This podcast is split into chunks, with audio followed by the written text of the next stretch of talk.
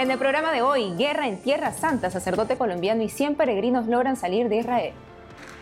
Guerra en Tierra Santa. La falta de una negociación seria ante la ocupación de Israel a Palestina es la raíz, dice el cardenal de Jerusalén.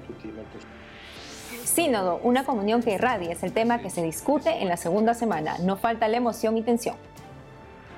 Iglesia perseguida en Nicaragua. Mientras siga la dictadura, la represión seguirá, afirma abogada e investigadora Patricia Molina. En el Día de la Virgen del Pilar, Asociación de Propagandistas de España lanza un video sobre la esencia católica de la hispanidad. Hola amigos, hola Eddie, ¿cómo estás? Bien, gracias Natalie, un gusto estar contigo hoy con nuestros televidentes desde nuestros estudios en Lima, Perú. Así es, bienvenidos a su programa EWTN Noticias, yo soy Natalie Paredes. Soy Eddie Rodríguez Morel, gracias por acompañarnos. Empezamos las noticias con información sobre la guerra en Tierra Santa. Los muertos entre Israel y Palestina superan los 2.700 según cifras oficiales. Los heridos también son miles. El padre Jesús Hernán Orejuela, conocido sacerdote colombiano, estaba en peregrinación en Israel con un grupo de más de 100 personas de distintos países de Latinoamérica cuando los ataques iniciaron. Esta mañana los primeros peregrinos lograron regresar a Colombia, confirmó el padre Orejuela. Escuchemos las vivencias del presbítero colombiano en entrevista a Blue Radio el 9 de octubre un día después de desatada la guerra. ¿En qué parte de Israel se encuentra? Nosotros estamos en Nazaret. Hoy hablé con la cónsul aquí en Israel, eh, Ana María Rivero, y nos dijo que la Cancillería de, Israel le, le, ha dado como un parte para que nosotros podamos desplazarnos hacia Jerusalén mañana. Estamos alistándonos para ir a Jerusalén a ver si es posible adelantar vuelos porque los en este momento están cancelados, nos cancelaron los vuelos y no sabemos pues qué va a pasar. ¿Dónde estaban cuando sucedió el bombardeo?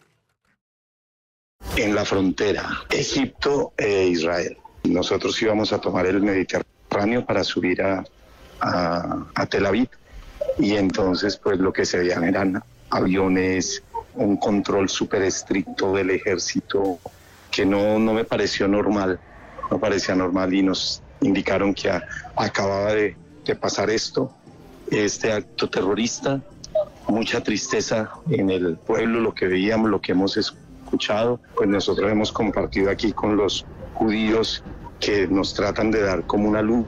Ellos dicen que el pueblo de Israel ha favorecido a todas las familias que y son conscientes que vienen en la franja de gas palestinos que dependen de ellos en la luz, en los servicios, que ellos son conscientes y que aprueban ese apoyo que dan, pero que con la visita de Biden hace unos meses a Emiratos Árabes no fue bien visto porque pareciera que la buena relación que hay en este momento como de paz entre Israel y Jordania, Egipto, ahora favorece también una muy buena relación con Emiratos Árabes.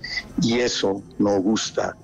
A ellos lo dicen, quienes están en desacuerdo con el progreso del mundo de los pueblos. ¿Quién los está ayudando a salir del territorio? Pues en este momento, curiosamente, estamos con un, una persona que es muy, muy, muy querida, es un musulmán, Mohamed, y un israelí, un judío, eh, Julio. Nos hicieron el contacto con la cónsul Ana María Rivero, ya hablé con ella, ella nos dio como un parte de, ir, que mañana nos dirigiéramos a Jerusalén. La Cancillería de Israel le ha dicho que podemos ir hacia Jerusalén, pues lo que yo busco también es la seguridad, porque son personas mayores las que están en su mayoría, aunque también hay jóvenes y hay niños aquí en este grupo, hay dos pequeños, hay varios jóvenes. ¿Cómo se están viviendo las últimas horas en Jerusalén? Ya hubo hostigamiento, creo que en el Líbano, de, este grupo terrorista que está allí también. Y eh, en las carreteras por donde ayer que salíamos, pues se ven eh, reservistas, pero muchísimos tanques de, guerra, eh, aviones, helicópteros, pero mucho, muchos controles por todas partes. Pues en medio de todo estamos tranquilos, eh, no hemos escuchado pues ningún ruido de, bombas, de misiles, de, que nos, pero sí da un poquito de susto el ver el, el ambiente. ¿Dónde se están refugiando? Estamos en un hotel en Nazaret. Mañana vamos a Jerusalén y como los hoteles, mucha gente también se ha ido, nos dicen que está desocupado, pues tiene que estar desocupado. Creo que los únicos que vamos a llegar a Jerusalén que con un poquito de miedo, pero guiados por la cónsul. Yo creo que ella nos, ella me dio tranquilidad para volver a Jerusalén y pues allí mañana también. Estos son minutos de decisión. Estamos caminando y las cosas pueden cambiar porque nos dicen en cualquier momento, aquí mismo en Nazaret, cualquier puede salir, con disparar, matar, lo que pase. Seguimos con la información. Eddie, el cardenal de Jerusalén, Pierre Batista Pizzabala, convocó a un día de oración, ayuno y abstinencia por la paz y la reconciliación en Tierra Santa por todos estos conflictos que están sucediendo ahí para este martes 17 de octubre. Además, pidió que este día también sea un tiempo de adoración eucarística y que también se rece el rosario. Ahora vamos a ver un análisis que hace el cardenal de Jerusalén sobre la situación en Tierra Santa. Todos estábamos muy sorprendidos, horrorizados por lo que vimos. Una barbaridad que no podemos de ninguna manera, lo he dicho muchas veces antes, lo repito aquí, de ninguna manera justificar, y es moralmente inaceptable. Espero que las personas secuestradas puedan regresar pronto, aunque dudo que sea posible, pero esta horrible sorpresa ha devuelto al país a un estado de guerra que no se había visto en las últimas décadas.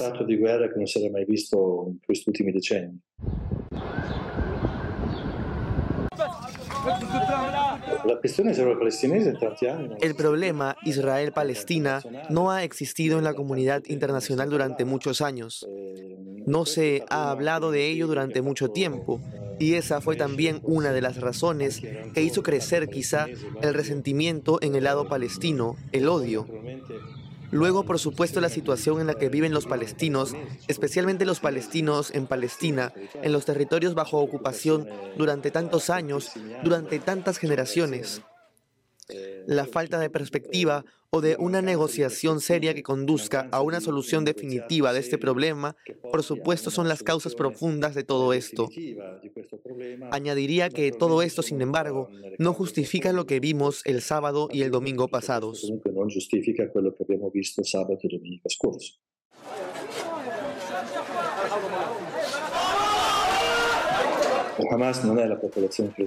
Jamás no es el pueblo palestino. No debemos identificarlos. Son dos realidades completamente distintas.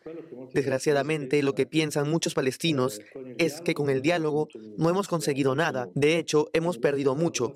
Lo único que podemos hacer para que se nos escuche es tomar las armas, lo cual es un error sin duda. Sin embargo, eso es lo que mucha gente piensa, por desgracia.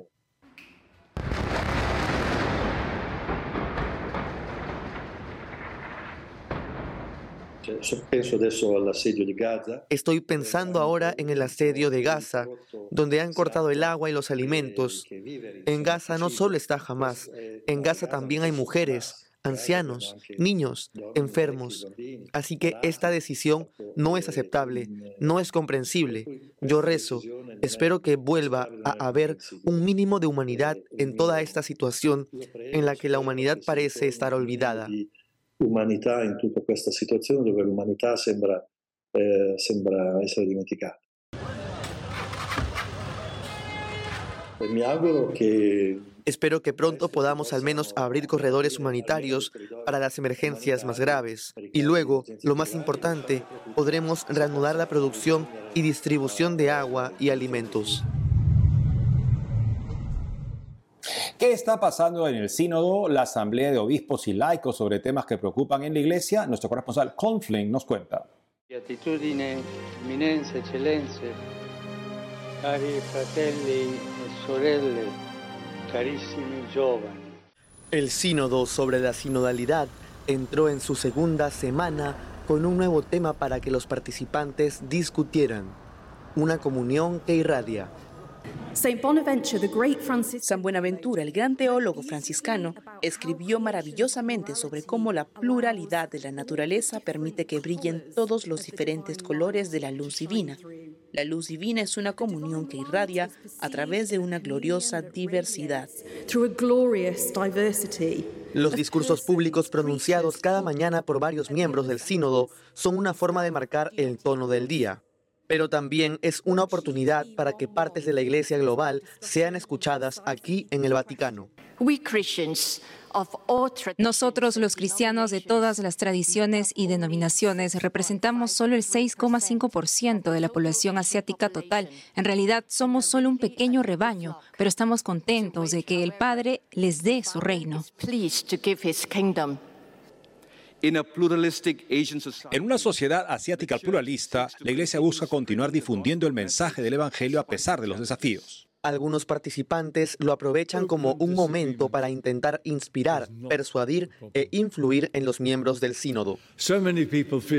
Muchas personas se sienten excluidas o marginadas en nuestra iglesia porque les hemos puesto etiquetas abstractas, divorciados, vueltos a casar, homosexuales, polígamos, refugiados, africanos, jesuitas.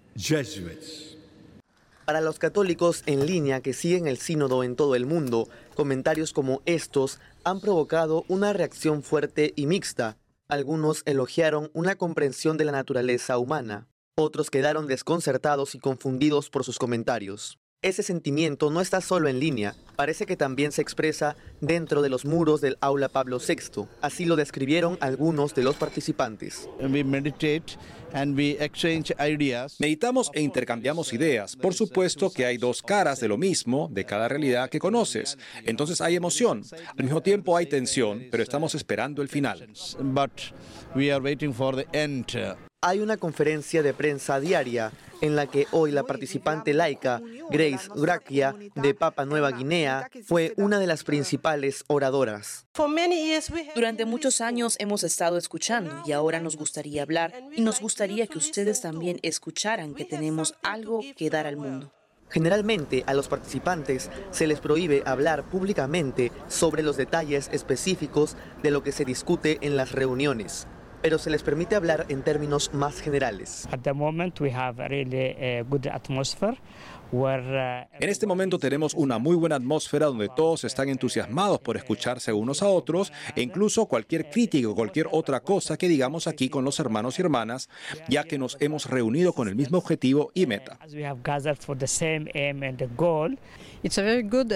Es una experiencia espiritual muy buena porque nos escuchamos unos a otros, así que es muy bueno para eso. Lloramos juntos y al escuchar a cada persona alrededor de la mesa, es más fácil entender a las otras personas que conoces y hace que el Espíritu Santo pueda llenar nuestra reunión y espero que el Espíritu Santo nos ayude a discernir para buscar lo mejor para la Iglesia.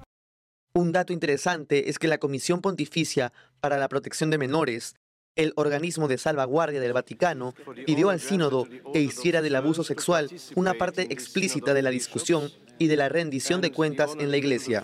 En el sínodo sobre la sinodalidad en Roma, con Flynn para EWTN Noticias.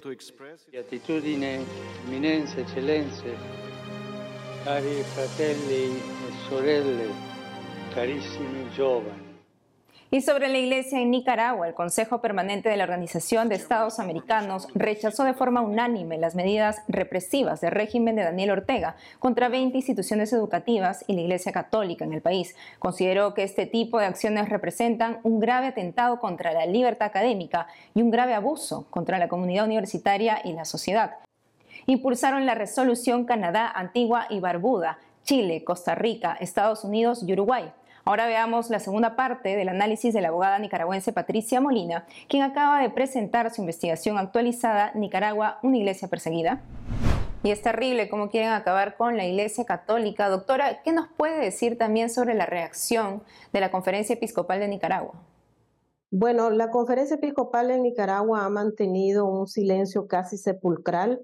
Eh, yo siempre he dicho que este silencio se debe a la prudencia de los señores obispos, porque ellos también podrían ser este, encarcelados. Ya vimos al obispo Álvarez y al obispo Silvio José Báez que siempre alzaron su voz a favor de la verdad y para proteger los intereses y los derechos humanos de los ciudadanos y uno fue desterrado porque lo iban a asesinar y el Papa Francisco muy sabiamente le dijo que se tenía que ir de Nicaragua, se lo ordenó porque no quería que lo asesinaran y el Monseñor Rolando José Álvarez está encarcelado. Entonces, el obispo que se atreva a hablar bajo la coyuntura de represión que se vive en Nicaragua, entonces simplemente puede ser o asesinado o enviado al, exilio o encarcelado. no tienen salida los obispos y creo que este silencio es eh, eh, prudencial en este momento.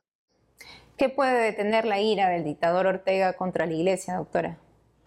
Bueno, yo creo que mientras siga la dictadura instaurada en Nicaragua, la represión va a seguir. A diario se nos están notificando nuevos eventos de represión en contra de los sacerdotes, obispos y de todo lo que sea católico. Entonces, mientras siga la dictadura, esta represión va a seguir, va a continuar, va a incrementar y vamos a ver nuevos métodos de represión hacia la Iglesia Católica hasta que pues ellos creen que la van a exterminar, pero la Iglesia Católica está fundada por nuestro Señor Jesucristo y no hay poder humano que la que la destruya. Ellos simplemente en este momento, los sacerdotes, obispos y laicos están resistiendo, unidos en oración y pues hay, hay, hay muchas parroquias que en este momento están sin su guía espiritual, sin su sacerdote eh, y es un, un, caos tremendo lo que está ocurriendo en Nicaragua respecto a, este, a esta embestida en contra de la Iglesia Católica. Doctor, y como usted lo ha mencionado, este año es el que más persecución ha sufrido la Iglesia Católica. ¿Qué le espera a la Iglesia para lo que queda del año?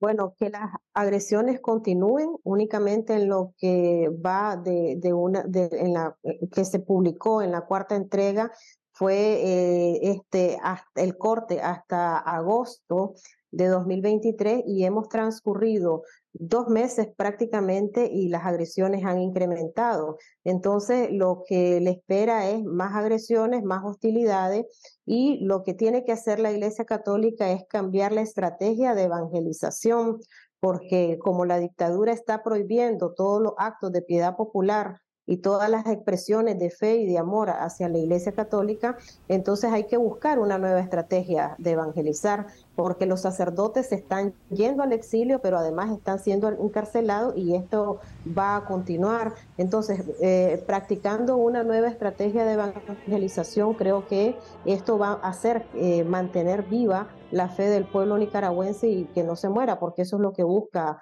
eh, la dictadura. Así es, doctora Marta Patricia Molina, gracias por la entrevista y seguimos unidos en oración por Nicaragua. A ustedes. Y a inicios de esta semana la Unión Europea amplió las sanciones contra Nicaragua por un año más. Las medidas restrictivas se aplican a 21 personas y tres entidades próximas al presidente Daniel Ortega. Este es señalado por crímenes de lesa humanidad al reprimir las manifestaciones en Nicaragua en el 2018 que dejaron más de 300 muertos. Los sancionados están sujetos a una congelación de sus cuentas en Europa. Además están prohibidos de viajar o transitar por los territorios de la Unión Europea. Al mismo tiempo, los ciudadanos y empresas de la Unión Europea no deben invertir sus capitales en Nicaragua. Las sanciones irán hasta el 15 de octubre del 2024.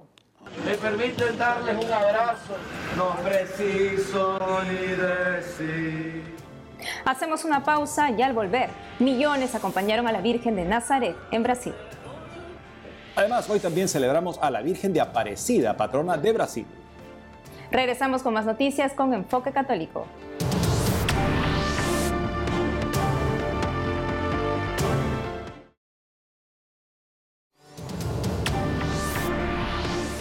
Antes de su creación cardenalicia, el obispo de Hong Kong, Monseñor Stephen Chow, dijo que la evangelización en China hoy debería centrarse en comunicar el amor de Dios sin la agenda de convertirlos en católicos. En una entrevista concedida a Catholic News Agency, el recién nombrado cardenal habló sobre su visión para la evangelización en China continental. Ante sus declaraciones desde España, el obispo de Orihuela Alicante, Monseñor José Ignacio Munilla, corrigió al obispo chino. Compartió una imagen con el titular de la noticia publicada en Info Vaticana, comentando que los mártires de China dieron su vida por predicar la conversión a Jesucristo.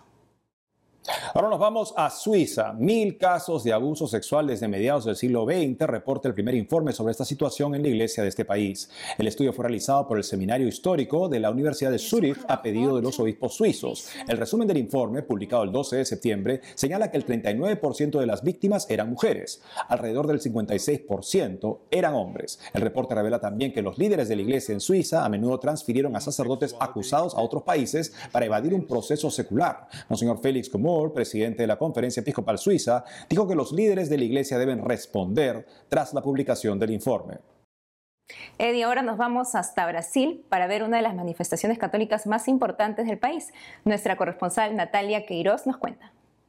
Las calles de Belém de Pará se llenaron de fe y devoción. Más de dos millones de fieles se unieron para expresar su amor a la Virgen de Nazaret, la Reina de Amazonía. La procesión duró cuatro horas y recorrió tres kilómetros y medio el domingo pasado.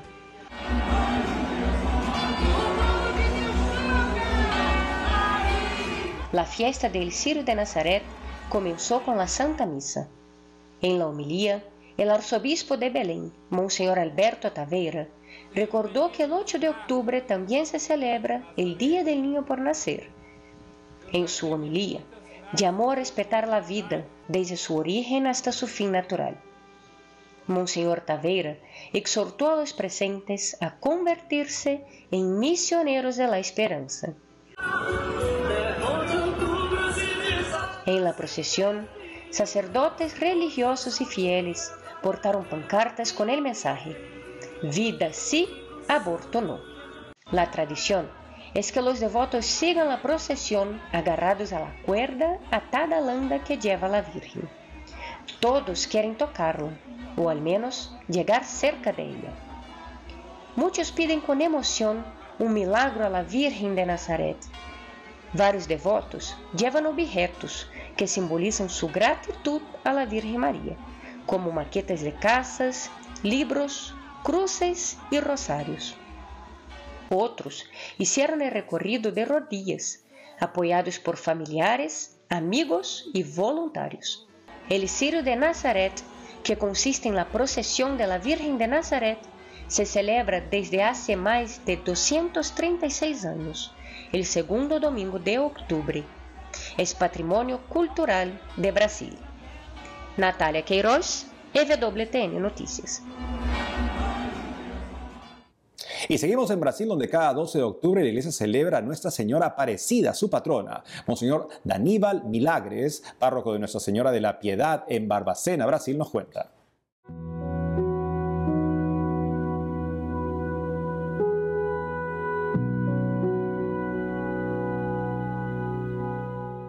para os brasileiros, a Nossa Senhora de Aparecida é um senho de esperança para nós outros. Posso dizer, é um senho de que Deus nos ama com amor materno. Nos ha dado a sua madre como a nossa patrona e reina. Aparecida porque, como a imagem da Conceição aparecido no rio, la gente no sabía cómo llamaba aquella imagen. Es que eh, de la Nuestra Señora de la Concepción, sí, de la Concepción que apareció en el río. Durante todo el año eh, son muchas las personas, millares de, de personas, de, fieles, que van a Aparecida para hacer la su oración, devoción y peregrinación. Eh, tenemos é, sabemos que há grupos de pessoas que caminham é, lejos para chegar a Aparecida, para ali demonstrar o seu amor e seu carinho a Nosso Senhor. Então, Aparecida hoje é uma cidade onde está construída a grande basílica, a maior do Brasil, é o centro da devoção mariana em Brasil. É a Basílica de Nossa Senhora Aparecida. E por la intercessão de Nuestra Señora de Aparecida. Dios te bendiga, en nombre del Padre, del Hijo y del Espíritu Santo. Amén.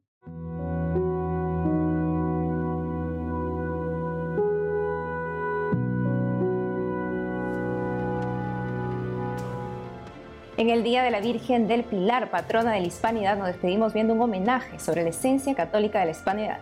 Los autores, la Asociación Católica de Propagandistas. Hasta mañana. Aunque ya no hay paraíso, hay algo que lo parece. Una tierra al sur de Europa y un enorme continente. Desde que Santiago Apóstol predicó hasta Finisterre, Dios habita en esta tierra y esta tierra le defiende.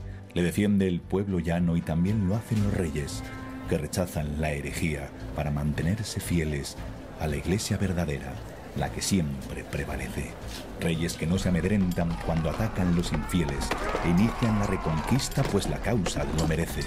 Aunque tarden siglos, luchan porque España pertenece al reino de Jesucristo y quieren que el reino llegue. Y en medio de estas batallas aparecen grandes héroes, héroes que no se conforman con tener la fe que tienen, sino que llevan a Cristo donde otros no se atreven. Aunque por ello les odien, aunque por ello se frene la carrera que se pugna contra ingleses y franceses, condenando los abusos que algunas gentes cometen y reconocen derechos a quienes otros someten.